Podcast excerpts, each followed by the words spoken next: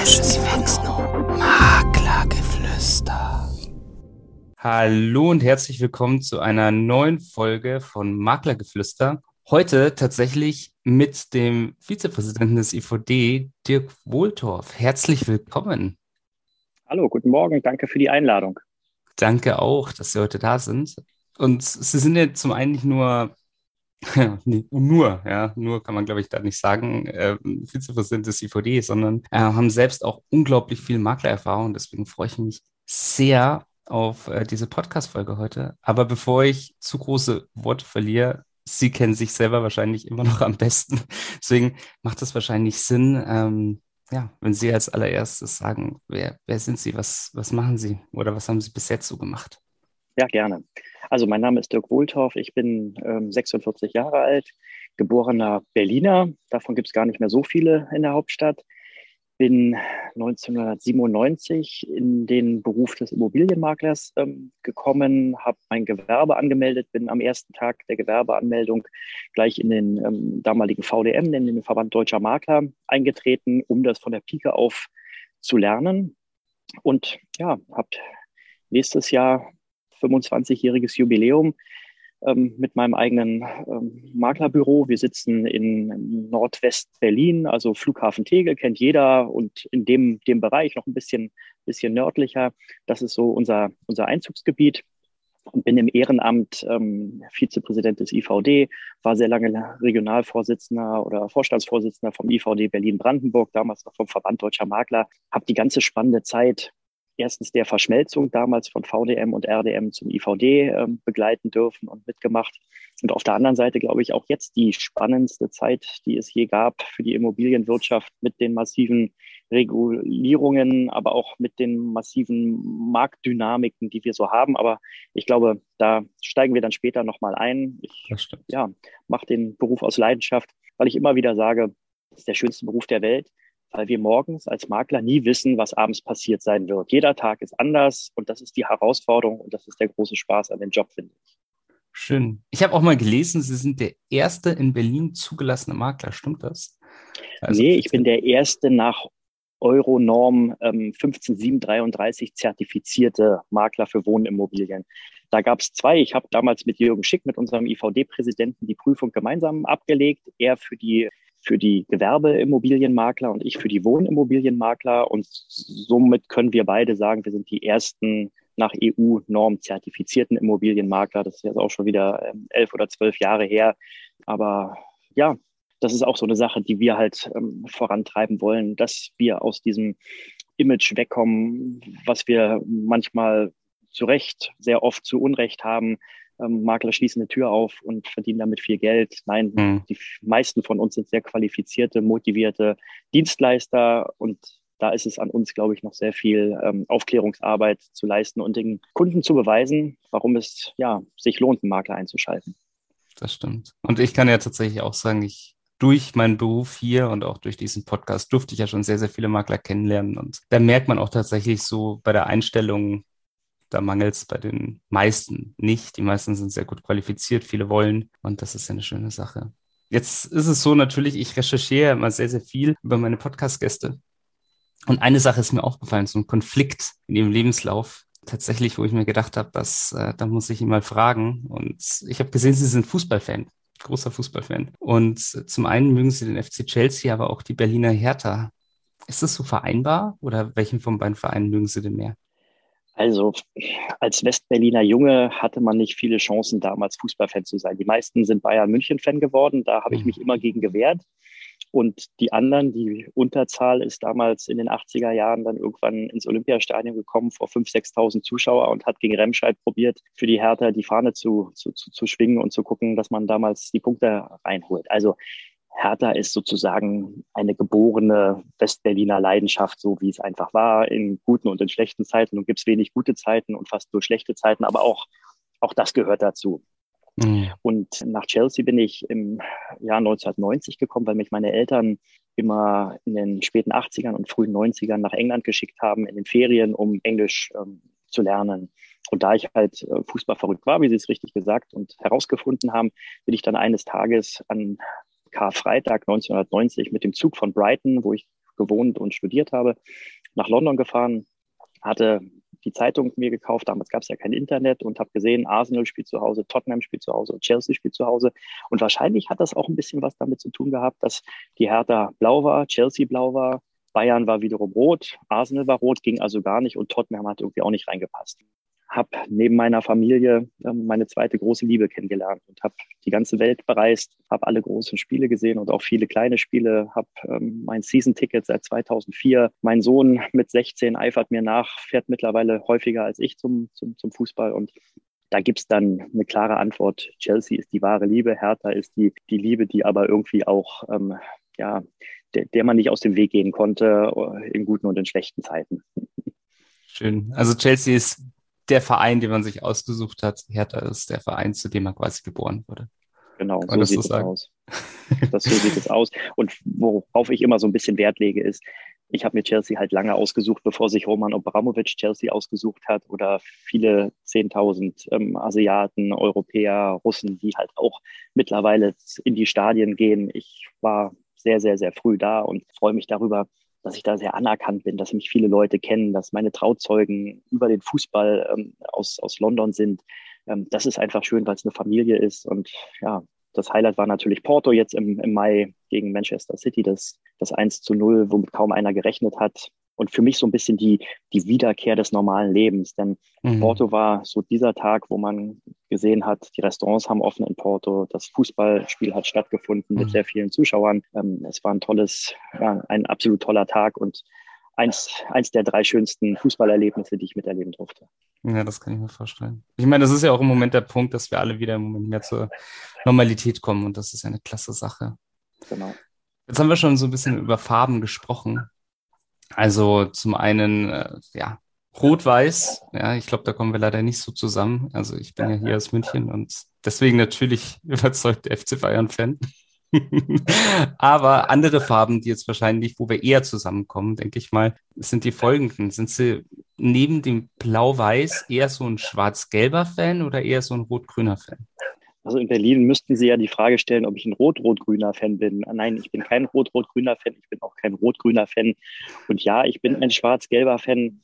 Ähm, ja, wobei das irgendwie weit, weit entfernt scheint. Und man muss fairerweise ja auch sagen, es ist gar nicht so lange her, dass wir auch mal äh, Schwarz-Gelb, Schwarz-Gelb im Bund hatten und auch nicht alles Gold war, was geglänzt hat. Aber na klar, mhm. sind wir da viel dichter dran, weil wir überzeugte Marktwirtschaftler sind, weil wir der Meinung sind, der Markt, der darf nicht so reguliert werden, wie er heute reguliert wird. Natürlich ist der Staat dafür verantwortlich, auch auf ähm, vor allen Dingen sozial schwache Menschen zu, zu achten.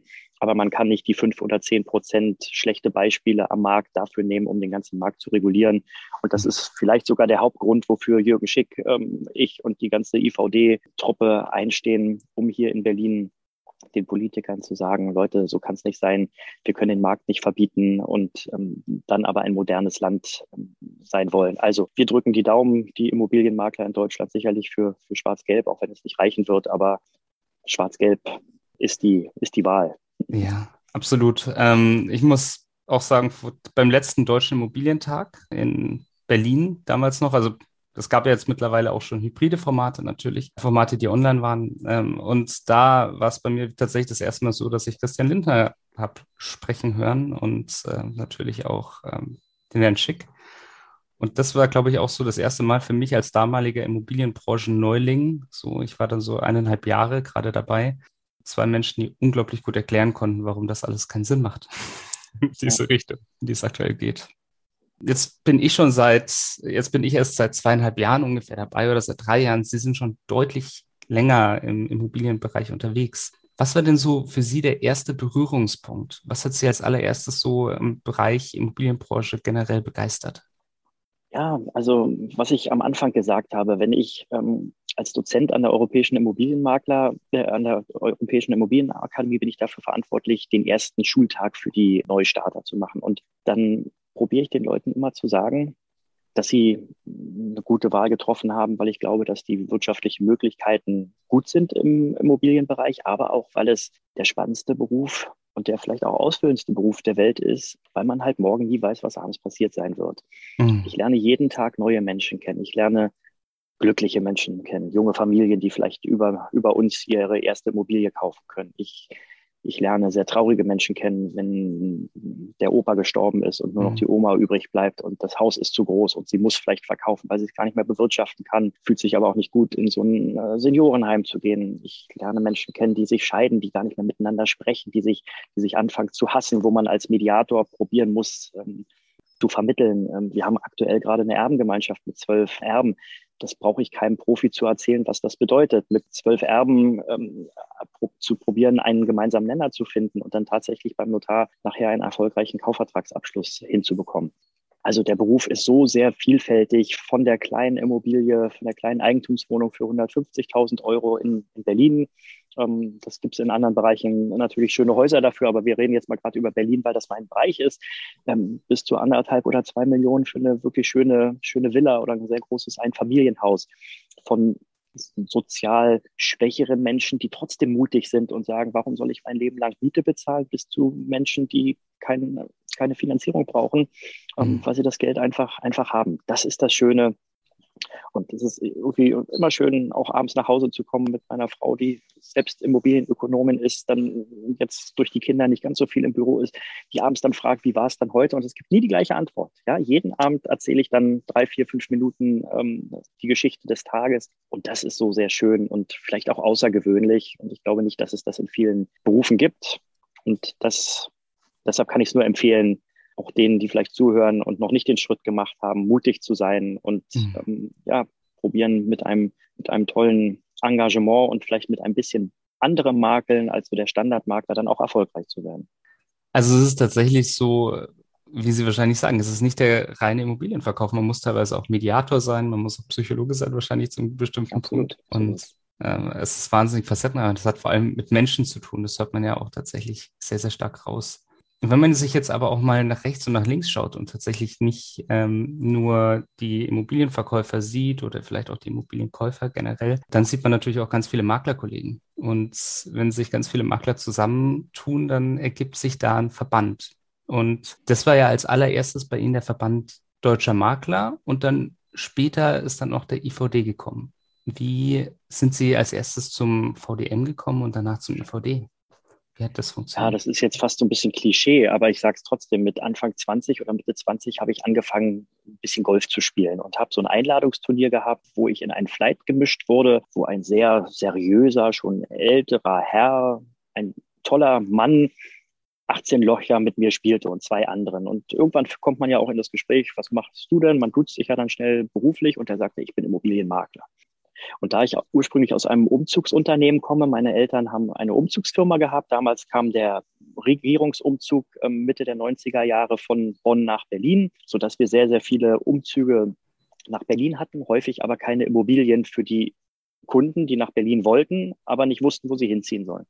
Und dann habe ich damals zwei, drei Makler angesprochen und gesagt, Mensch, können wir nicht zusammenarbeiten? Ich habe hier gute Kunden, die wollen nach Berlin, aber denen fehlen halt die Häuser und die Wohnung und bin dann aber auf wenig ähm, Unterstützung gestoßen, weil der Markt halt damals auch recht gut war und da hat keiner den Umzugsunternehmer gebraucht, ähm, sondern man hat seine eigenen Kunden gehabt. Und dann habe ich irgendwann mit meinem Vater besprochen, Mensch, das mache ich doch mal selber, habe aber den letzten Schritt dann irgendwie doch nicht gemacht und habe bei diesem Golfturnier den Bernd Metzner kennengelernt, ähm, der damals schon viele, viele Jahrzehnte Makler war und Mitglied im VDM, im Verband Deutscher Makler. Und ähm, komischerweise war es dann so, dass die Geschäftsstelle vom Verband Deutscher Makler in meinem Nachbarort in Berlin war, wo ich praktisch von zu Hause hinlaufen konnte. Und er sagte, ruf den doch mal an und mach da mal einen Termin. Und die haben ganz tolle Seminare und ähm, die haben jetzt so eine neue äh, europäische Immobilienakademie, die hat auch einen Standort in Berlin und da kannst du, kannst du lernen und dann wirst du fit gemacht.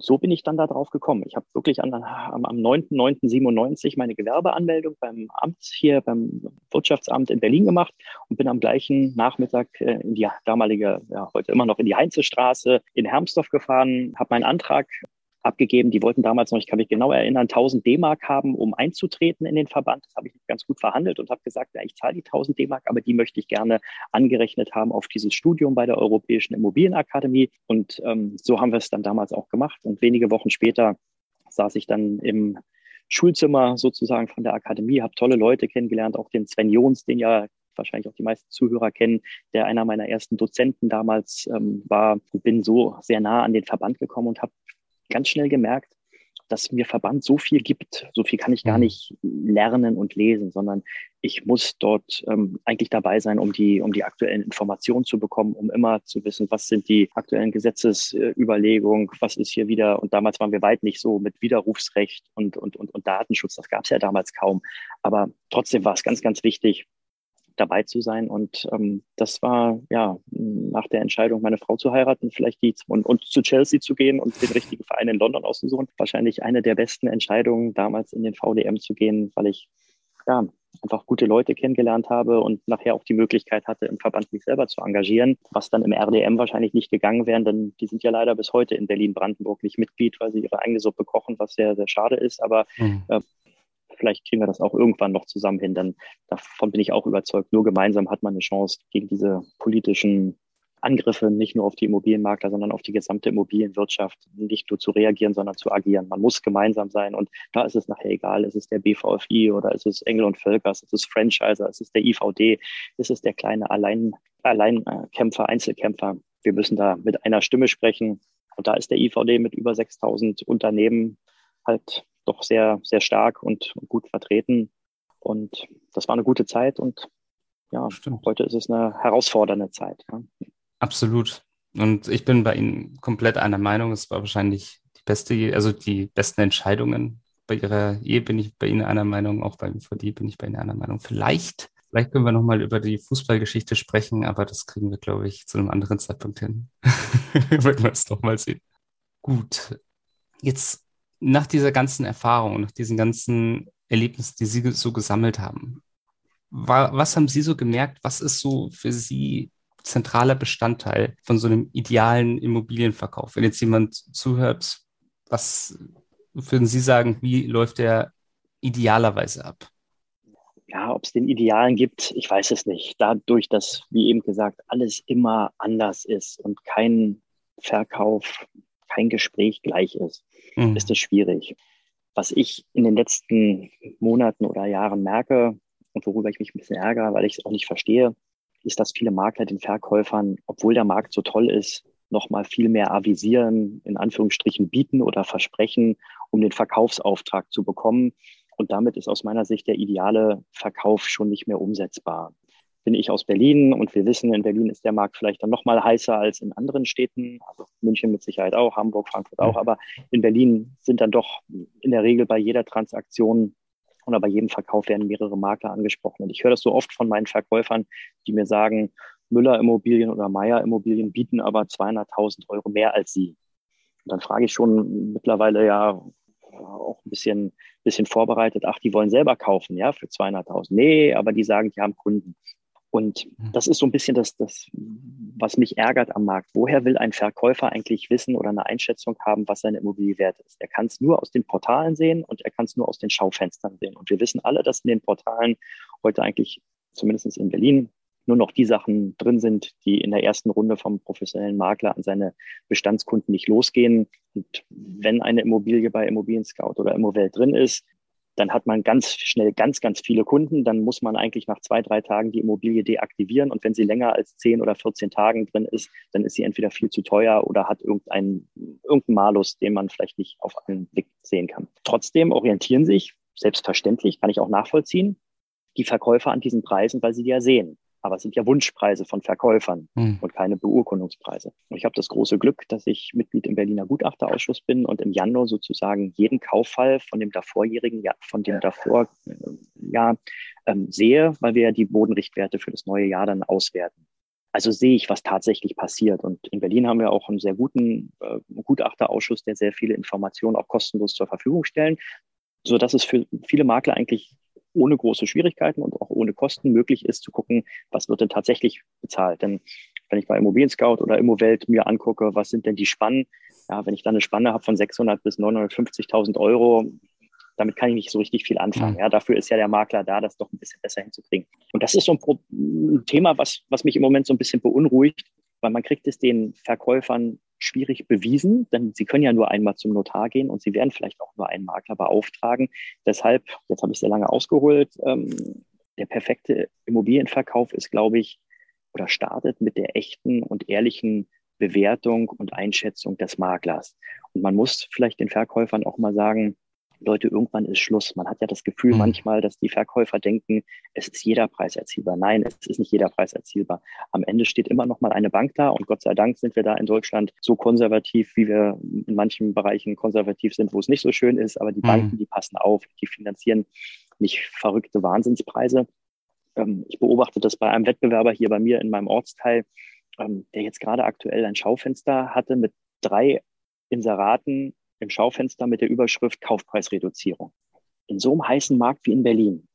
Ja, das ist doch mhm. ganz offensichtlich, dass der viel zu hoch rangegangen ist. Und ich mache da auch nicht mit. Also wenn mir ein Verkäufer sagt, bei einer Einschätzung von 750.000 Euro für ein Einfamilienhaus, ich möchte 1,1 Millionen, dann sage ich, dann gehen Sie zu Müller Immobilien oder Meier Immobilien. Ich kann nicht zaubern. Ich kann Ihnen versprechen, dass ich die besten Interessenten für Ihre Immobilie suche und hierher bringe. Aber ich kann den Preis nicht beeinflussen. Den Preis macht in der freien und sozialen Marktwirtschaft nicht der Verkäufer, schon gar nicht der Makler, sondern immer der beste Kaufinteressent. Mhm. Und der beste Kaufinteressent muss sich in der Regel einen Großteil dieses Geldes, des Kaufpreises von der Bank leihen und auch eine Bank passt dann nochmal auf. Und deshalb appelliere ich an alle Profis, auch an alle Neueinsteiger, keine Aufträge zu akquirieren, wo man weiß, die sind jenseits von Gut und Böse, nur mit der Überlegung, nach und nach die Preisreduzierung durchzubringen.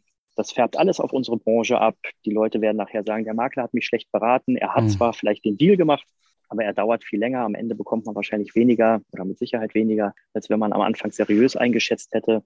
Und das ist gerade so eine Entwicklung, die habe ich noch nie so stark wahrgenommen wie momentan, mhm.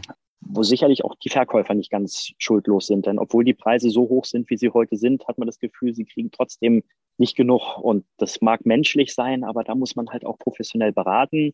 Und ich sage meinen Verkäufern immer wieder, wissen Sie, ich beweise Ihnen die Preise. Ich beweise Ihnen die Preise anhand der echten Verkäufe vom Gutachterausschuss. Und jede Gemeinde, jede Stadt, jede Kleinstadt, jede Großstadt hat einen Gutachterausschuss. Und das wäre mein Tipp auch an, an die Makler, noch mehr mit den Gutachterausschüssen zusammenzuarbeiten, vielleicht auch irgendwann mal Mitglied im Gutachterausschuss zu werden, denn es mhm. gibt keinen spannenderen ähm, Nebenberuf sozusagen, wo man genau sieht, was passiert und was passiert nicht, wo man sein äh, Fachwissen reinbringen kann, wo man aber auch sehr viel rausziehen kann. Ähm, und das war eine auch der, der, der, der schönsten Sachen, dass ich äh, hier in Berlin in so einem großen Gutachterausschuss immerhin mit über 20.000 Verkäufen pro Jahr mitarbeiten kann aber dann auch ein sicheres Gefühl habe für den Preis auch wenn wir heute auch hin und wieder überrascht werden und sagen, das geht doch eigentlich gar nicht. Und dann gibt es doch jemanden, der, der da zuschlägt. Aber damit fängt, finde ich, das professionelle und auch vertrauensvolle Makeln an, indem man den Leuten sagt, das und das ist mein, meine Einschätzung. Und na klar können wir da fünf oder sieben Prozent oben drauflegen, aber halt nicht 30 Prozent. Dann mhm. hört es irgendwann auf. Ja, das, das, was Sie da gerade angesprochen haben, das ist ja die, dieser Verkäuferfokus. Und diese, dieses Kämpfen verschiedener Makler vielleicht auch um den richtigen Verkäufer und dann dieses Konkurrieren zu sagen, ja, ich erziele vielleicht diesen Preis, obwohl es dann vielleicht unrealistisch ist. Also auch diese, das, was Sie jetzt so betont haben, korrigieren Sie mich, wenn ich falsch liege, aber es ist einfach auch diese Ehrlichkeit und die Professionalität genau. ja. in der Kommunikation. Ja. Schön, also das ist jetzt, glaube ich, schon ein Thema, das Sie angeschnitten haben, das vielleicht auch eine Herausforderung in der Zukunft wird. Also dieser Verkäuferfokus, der vielleicht ja auch so ein bisschen getrieben ist vom Bestellerprinzip, der jetzt, das jetzt auch immer mehr in den Blick geraten ist. Was glauben Sie denn so, wenn Sie jetzt die nächsten fünf Jahre sehen? Sie haben ja schon gesagt, das ist jetzt eine Zeit, die sehr, sehr spannend ist, sehr, sehr aufregend ist für die Immobilienbranche. Was sind aus Ihrer Sicht so die Herausforderungen in den nächsten fünf Jahren für Makler? Ja, wissen Sie, am liebsten würde ich Ihnen sagen, die große Herausforderung für die Immobilienwirtschaft ist die Digitalisierung. Und mhm. das ist so. Aber die noch größere Herausforderung ist die Politik. Die Politik, die den Immobilienmarkt Markt immer weiter reguliert, die immer mehr der Meinung ist, dass der Verkäufer, der Vermieter, der Eigentümer der Böse ist und der Mieter immer der Gute, der nicht versteht, welche Berechtigung die Immobilienmakler am, am Markt haben und was Immobilienmakler, wenn sie dann professionell arbeiten, was sie dann auch für die ganze Transaktion machen. Und meine Frage ist immer, ich sitze hier in Berlin und habe ja relativ viele Gespräche mit Bundestagsabgeordneten, die dann teilweise der mhm. Meinung sind, man muss das Bestellerprinzip erstens so einführen, wie es bei der Miete eingeführt ist, indem es eben kein echtes Bestellerprinzip ist und dann noch die Provision auf zwei Prozent brutto zu, zu deckeln. Die verstehen gar nicht, was wir machen. Die verstehen mhm. gar nicht, dass Immobilienmakler nur bezahlt werden, wenn sie einen guten Job gemacht haben, nämlich nur dann, wenn wir beim Notar sitzen. Wir arbeiten nach dem Erfolgsprinzip, bekommen dann eine sehr gute Provision aber wir bekommen nichts, wenn wir es nicht schaffen. Und jeder von uns kennt das, dass er drei, vier, fünf, sechs Monate rennt und macht und tut, häufig am Wochenende. Und nicht schuld daran ist, dass zwei Tage vom Notartermin nachher in Berlin meistens der Verkäufer dann absagt und sagt, Mensch, mein Nachbar, der hat bei mir geklingelt und seinen Sohn, der möchte ja auch unbedingt ein Haus kaufen und der bietet jetzt nochmal 10 oder 20.000 Euro mehr. Oder ich bin dem emotional aus alter Verbundenheit, mich, fühle ich mich irgendwie verpflichtet. Das sieht gar keiner. Und das ärgert mich so. Die Politiker, die können, egal was für schwachsinnige Gesetze sie verabschieden, die bekommen jeden Monat ihre Diät, die ist fest. Mhm. Ein Arzt bekommt seine Gebührenordnung, egal ob er uns gesund macht oder ob er eine falsche Diagnose und uns ein falsches Medikament gibt. Ähm, bei Rechtsanwälten, ich habe es irgendwie nie verstanden, warum bekommt der Rechtsanwalt, der den vertritt, der verliert genauso seine, sein Honorar wie der, der gewinnt. Ähm, mhm. Bei Lehrern ist es genauso. Ob sie unseren Kindern was beibringen oder nicht, sie bekommen alle das Gleiche. Bei uns ist es anders. Ja? Und bei uns ist es anders, dass wir 80 Prozent wahrscheinlich regelrecht umsonst arbeiten. Und die 10 oder 20 Prozent, mit denen wir dann Geld verdienen können, dann bekommen wir sehr ordentliches Geld. Hm. Aber das ist so, was mir in der, in der, ja, in der öffentlichen Diskussion irgendwie fehlt. Und wenn man dann mit Politikern spricht und denen das nochmal sagt, dann merkt man, wie das so ein bisschen, wie sie so ein bisschen überlegen und sagen, ah Mensch, hm, was können wir denn da machen? Können wir dann vielleicht sagen, der, wenn wir die nächste Regulierungsüberlegung ähm, hier in unserer Fraktion besprechen, dass der Makler vielleicht 50 Euro für eine Besichtigung nimmt oder keine Ahnung ähm, was. Das geht alles nicht, das machen wir auch nicht, sondern wir werden nur bei Erfolg bezahlt. Mhm. Und ich finde das gut, aber ich möchte das auch akzeptiert bekommen und ähm, das ist halt häufig leider nicht so. Hashtag Werbung. In unserer heutigen Zeit haben wir wohl alle viel zu tun. Als Immobilienmakler sind vor allem Wohnungsbesichtigungen ein Thema, das viel Zeit in Anspruch nimmt. Groß ist die Enttäuschung dann, wenn das Objekt überraschenderweise doch so überhaupt nicht zum Interessenten passt. Dem kann man aber vorbeugen. Durch eine virtuelle Besichtigung mit dem Tour Generator von McGrundriss kann der Kaufinteressierte sich bereits online sehr realitätsnah durch die Immobilie klicken.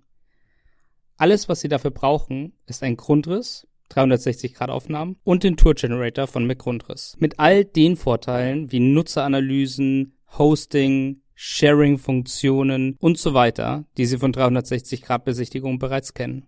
Aber ohne Abo-Modell und ab 15 Euro pro Tour. Probieren Sie es aus unter www.mcgrundriss.de. Werbung Ende.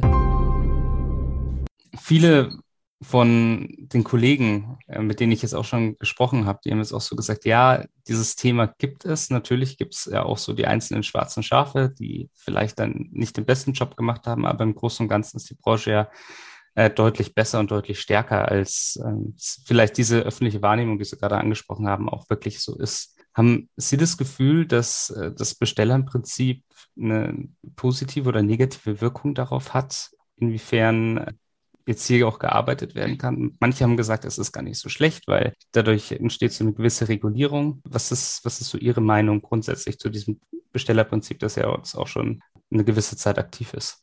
Mhm.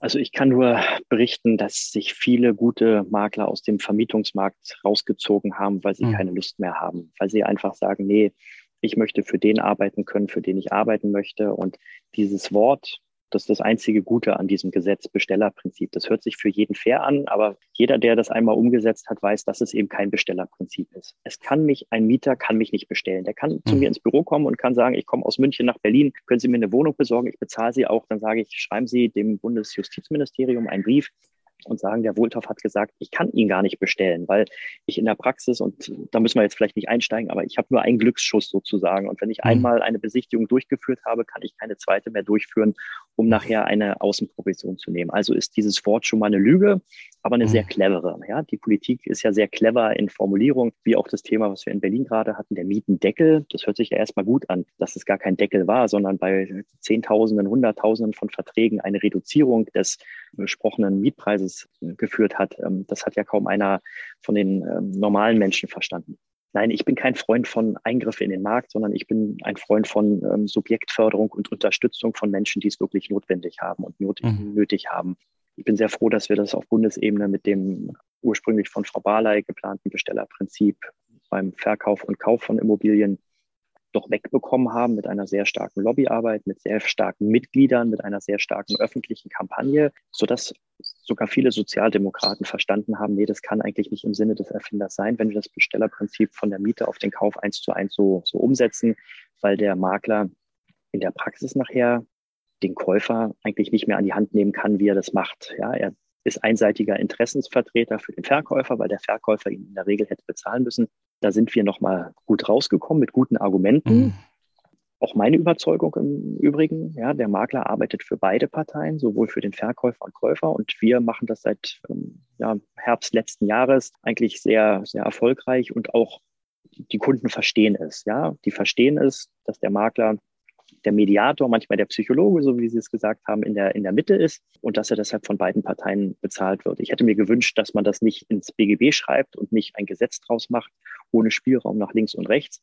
Aber vielleicht hat die Politik ähm, ja das machen müssen und machen wollen, um da auch Frieden innerhalb der Koalition zu bekommen, so wie sich mhm. die SPD in vielen Bereichen gegen die Union durchgesetzt hat, so hat sie sich hier auch durchgesetzt. Ich bin froh, dass Chris Kühn von den Grünen und Viele haben es vielleicht gesehen, wie er im Bundestag getobt hat und gesagt hat, der IVD, der böse IVD mit seinen Mitgliedern, der hat es verhindert. Und ich weiß nicht, ich glaube, es waren die Argumente nachher. Die Argumente, dass die richtigen Politiker von FDP, von SPD, die echten Sozialdemokraten, noch die ähm, CDU-Mitglieder ähm, verstanden haben, nein, man muss den Markt nicht ähm, komplett regulieren, sondern wir probieren, den Käufer ein bisschen ähm, zu entlasten. Auf der anderen Seite warten wir als Verband und sicherlich die meisten Makler, die hier zuhören, auch noch darauf, was passiert mit der Grunderwerbsteuer jetzt. Ja, was in Berlin, in Brandenburg, wir haben in Berlin 6 Prozent, in Brandenburg 6,5 Prozent. Wir haben mhm. letztens eine schöne Immobilie für 700.000 Euro verkauft. Da bekommt die junge Familie mit Mitte 30 eine Strafsteuerbescheid in Höhe von 42.000 Euro Boah. vom Berliner Senat. 6 Prozent.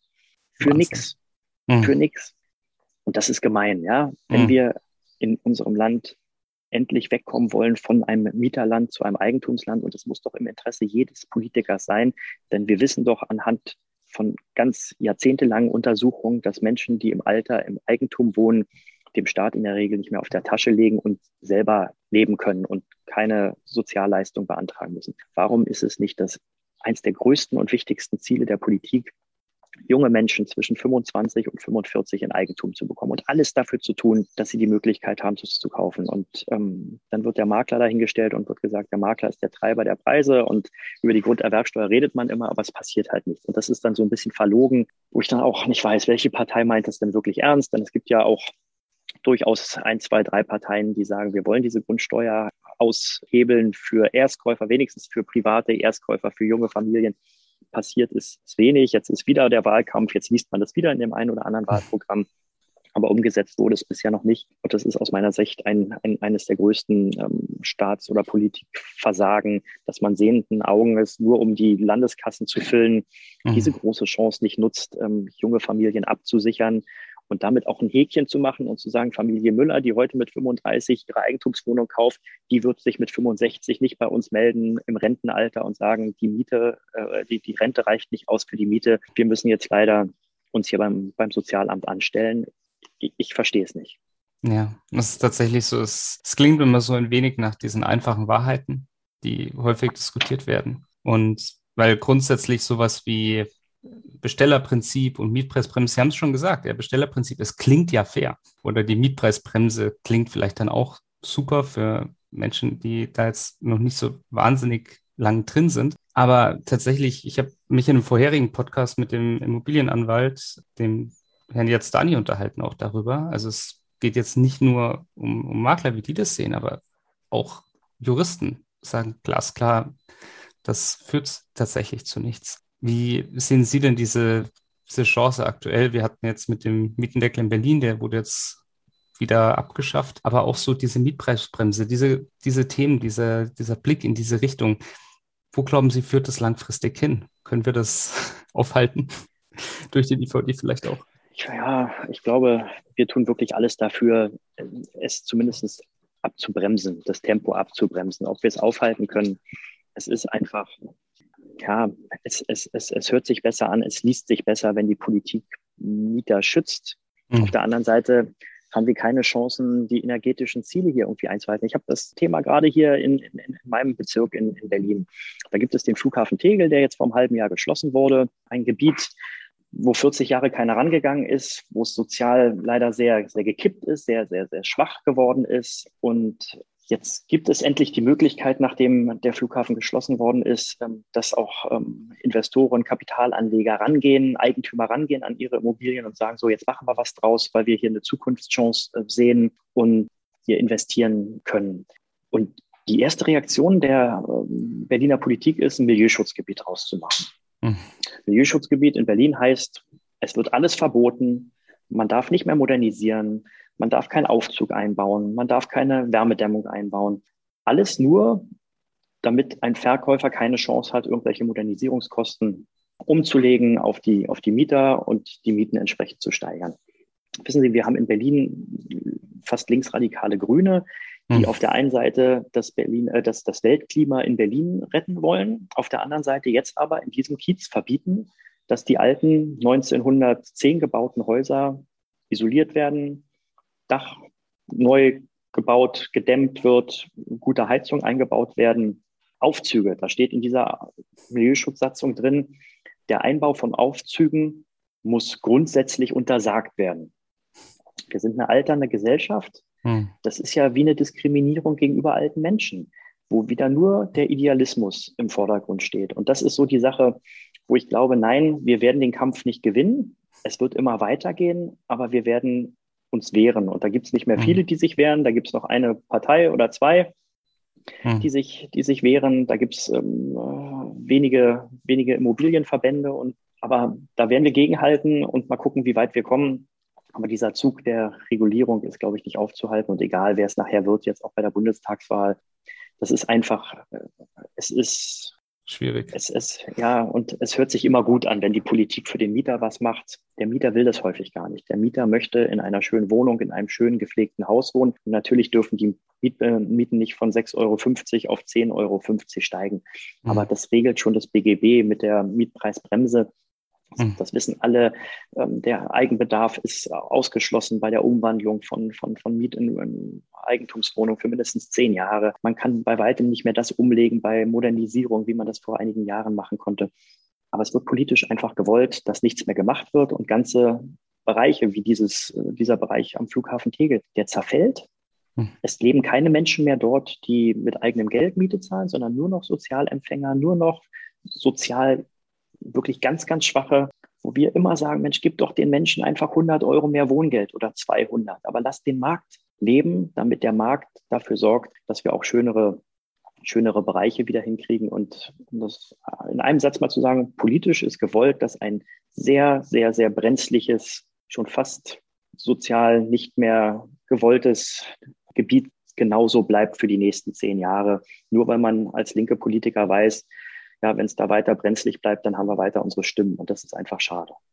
Ja, absolut. Äh, absolut. Ich glaube, das ist tatsächlich eine ganz große Herausforderung, die wir in der Zukunft haben. Und äh, ich hoffe tatsächlich selber, dass diese einfachen Antworten, die zunächst mal logisch klingen, sich nicht durchsetzen werden. Aber da können wir nur hoffen auf die Zukunft und dass diese wenigen Parteien, die da noch dagegen kämpfen, dass die dann tatsächlich am Ende des Tages weiter nach vorne kommen.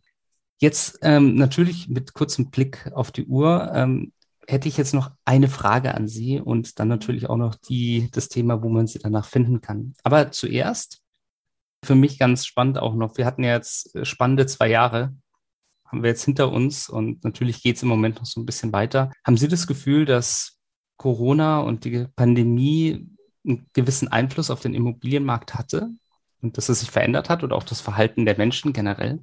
Absolut auf zwei Seiten. Auf der Verkäuferseite, dass viele Menschen unsicher sind und die Verkäufer sind ja häufig alte Leute, die vielleicht nicht mehr in ihrer großen Wohnung, schon gar nicht in ihrem großen Haus mit großem Garten wohnen wollen, sondern eigentlich sich verkleinern wollen, vielleicht ins betreute Wohnen in irgendein schönes Seniorenheim gehen wollen, die bis vor wenigen Wochen oder Monaten diesen Schritt nicht gemacht haben, weil sie einfach Angst hatten. Sie haben sich beschützt gefühlt in ihren vier Wänden, in ihrem Garten, auf ihrer Terrasse und haben den Schritt nicht gemacht, obwohl er geplant war, sodass leider viel weniger Angebot am Markt war, als das der Markt eigentlich haben möchte. Auf der anderen Seite, und das erlebe ich hier sehr, sehr, sehr nahe, weil ich, ähm, wie gesagt, Makler zwar in der Hauptstadt bin, aber im nordwestlichsten Bereich, der äh, insbesondere aus Einfamilienhäuser, Doppelhaushälften, Reihenhäusern besteht, Ich werde überrannt von jungen Familien aus dem Prenzlauer mhm. Berg, aus Friedrichshain, aus Kreuzberg, aus Neukölln, die den Lockdown erlebt haben in einer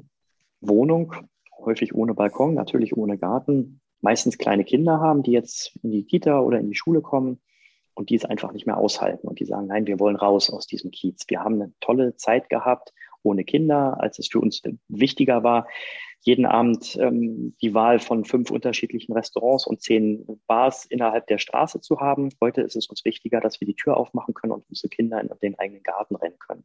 Und das ist so weit auseinandergegangen, dass die Nachfrage viel, viel größer wurde, mhm. das Angebot aber viel kleiner wurde. Und was ich immer wieder höre von alten Leuten, wir haben Angst, das Geld auf dem Konto zu haben. Wir haben nicht nur Angst vor Minuszinsen, wir haben Angst vor Geldentwertung, wir haben Angst mhm. vor Vermögenssteuern. Wir müssen nur mal die Wahlprogramme von, von, von, von Linken oder Grünen lesen. Mhm. Da stehen ja Sachen drin. Da hat man ja Angst, wenn man Geld hat. Da hat man ja Angst, wenn man fleißig war in seinem Leben und irgendwie äh, überdurchschnittlich äh, vielleicht verdient.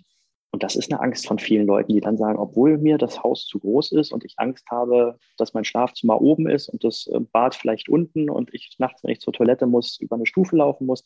Ich habe Angst mhm. zu verkaufen, weil ich meinen Sachwert verliere und weil ich auf einmal Geld habe, was ich gar nicht haben möchte. Mhm. Und ähm, da gibt es kein richtiges Rezept für. Ja? Die Deutschen, die sind konservativ und die alten Deutschen insbesondere und die halten halt fest an ihrer Immobilie. Ähm, das ist das, was wir auf der einen Seite predigen. Wir haben vorhin schon drüber gesprochen. Die Menschen, die im Alter ihre eigene Immobilie haben, werden keine sozialen äh, Schwierigkeiten haben. Aber es gibt halt wenig, wenig Nachschub. Und dann haben wir in der Hauptstadt hier auch noch so einen rot-rot-grünen Senat, der alles dafür tut, dass halt nicht neu gebaut wird. Ja, dass eigentlich nur der Bestand bleibt. Jetzt haben wir noch das super neue Baulandmobilisierungsgesetz bekommen, wo man Miethäuser nicht mehr in Eigentumswohnungen umwandeln kann.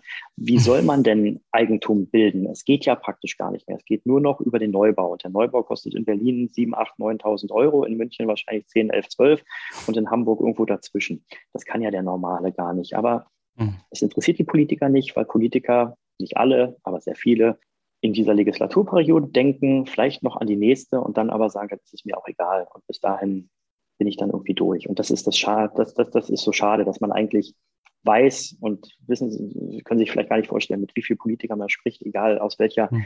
aus welcher Partei die schon merken, dass sie vielleicht ideologisch nicht alles richtig machen, aber es passt halt einfach nicht in deren Wahlklientel. Wir haben Frau Lomscher, die ehemalige Berliner äh, Bausenatorin, mal bei einem Kongress gehabt und mit ihr über dieses Thema gesprochen, Grunderwerbsteuer in Berlin für junge Familien ähm, mhm. auszu, auszusetzen und einfach zu sagen, das müsst ihr nicht bezahlen, Hauptsache ihr geht in ein.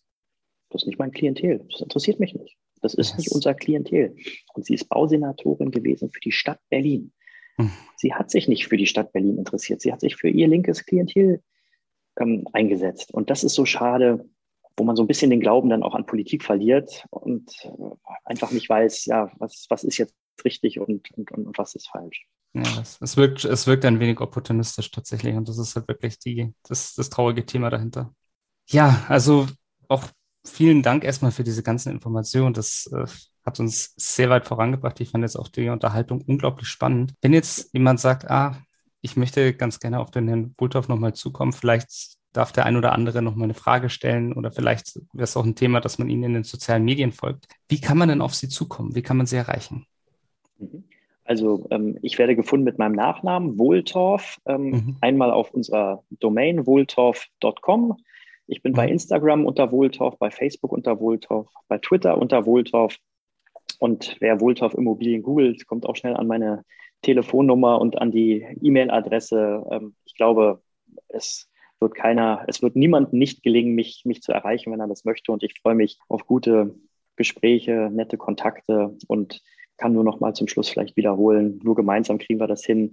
Ich glaube, der IVD ist ein guter Platz für die Immobilienmakler in Deutschland, sich dazu zu, zu versammeln und mit einer Stimme zu sprechen. Und vielleicht sehen wir uns dann nächstes Jahr im Juni beim Deutschen Immobilientag, der in Bochum stattfinden wird. Vielleicht kann der eine oder andere das mal einrichten, um mit uns ins Gespräch zu kommen. Man muss ja nicht immer gleich eintreten, sondern einfach miteinander reden. Und ich freue mich auch, dass ich bei Ihnen heute sprechen durfte. Das ist eine tolle, tolle Sache, dass man einfach miteinander ins Gespräch kommt, denn wir wollen alle das Gleiche wir wollen den Menschen Eigentum bilden. Wir wollen ihnen schöne Mietwohnungen bilden. Wir wollen ihnen gute Grundrisse bieten. Wir wollen ihnen schöne äh, Energieausweise bieten. Wir wollen eine tolle Maklerleistung bieten. Und all das wollen wir zusammen probieren, den Menschen ähm, zu ermöglichen, damit die Kunden nachher auch sagen, Mensch, der Makler, der war gut, dem gebe ich fünf Sterne bei Google oder wo auch immer. Mm, und stimmt. empfehle meinen Freunden dann doch nicht nur von privat zu suchen, sondern mit einem Makler zu suchen, der eine Rechtfertigung hat. Sonst würde es uns nicht mehr geben. Wenn wir nur eine Tür aufschließen würden ohne Dienstleistung, dann würde es unsere Branche nicht geben. Und das ist halt einfach nicht so. Und das müssen wir nur jeden Tag wieder neu beweisen. Ja, und ich glaube, die Leute müssen auch einfach mal merken, was Makler alles tun. Also klasse Sache auf alle Fälle. Herr Wulter, vielen, vielen Dank, ähm, dass Sie heute bei uns waren. Ähm, hab mich sehr gefreut. Ich kann tatsächlich schon mal garantieren, wir sehen uns auf alle Fälle am Deutschen Immobilientag. Und Prima. da freue ich mich schon sehr drauf. Prima. Ja, danke Dank. für die Möglichkeit und eine schöne Woche für Sie. Schön, schöne Woche. Ja. Maklergeflüster ist ein Podcast von McRundris. Wenn ihr jetzt also sagt, euch hat der Podcast gefallen und ihr wollt den weiterhin unterstützen, dann könnt ihr das zum einen natürlich mit einem kostenlosen Abo tun. Zum anderen könnt ihr das aber auch machen, indem ihr eins von den tollen Produkten von McGrundriss kauft. Wenn ihr jetzt also sagt, ihr braucht gerade für eine Immobilie ein Grundriss oder ihr braucht eine 360-Grad-Tour oder ihr braucht eine Innenvisualisierung oder eine Außenvisualisierung, dann geht jetzt doch einfach mal auf mcgrundriss.de, schaut euch mal um, was es da so für Produkte gibt und vielleicht findet ihr ja das Richtige für euch. Viel Spaß dabei.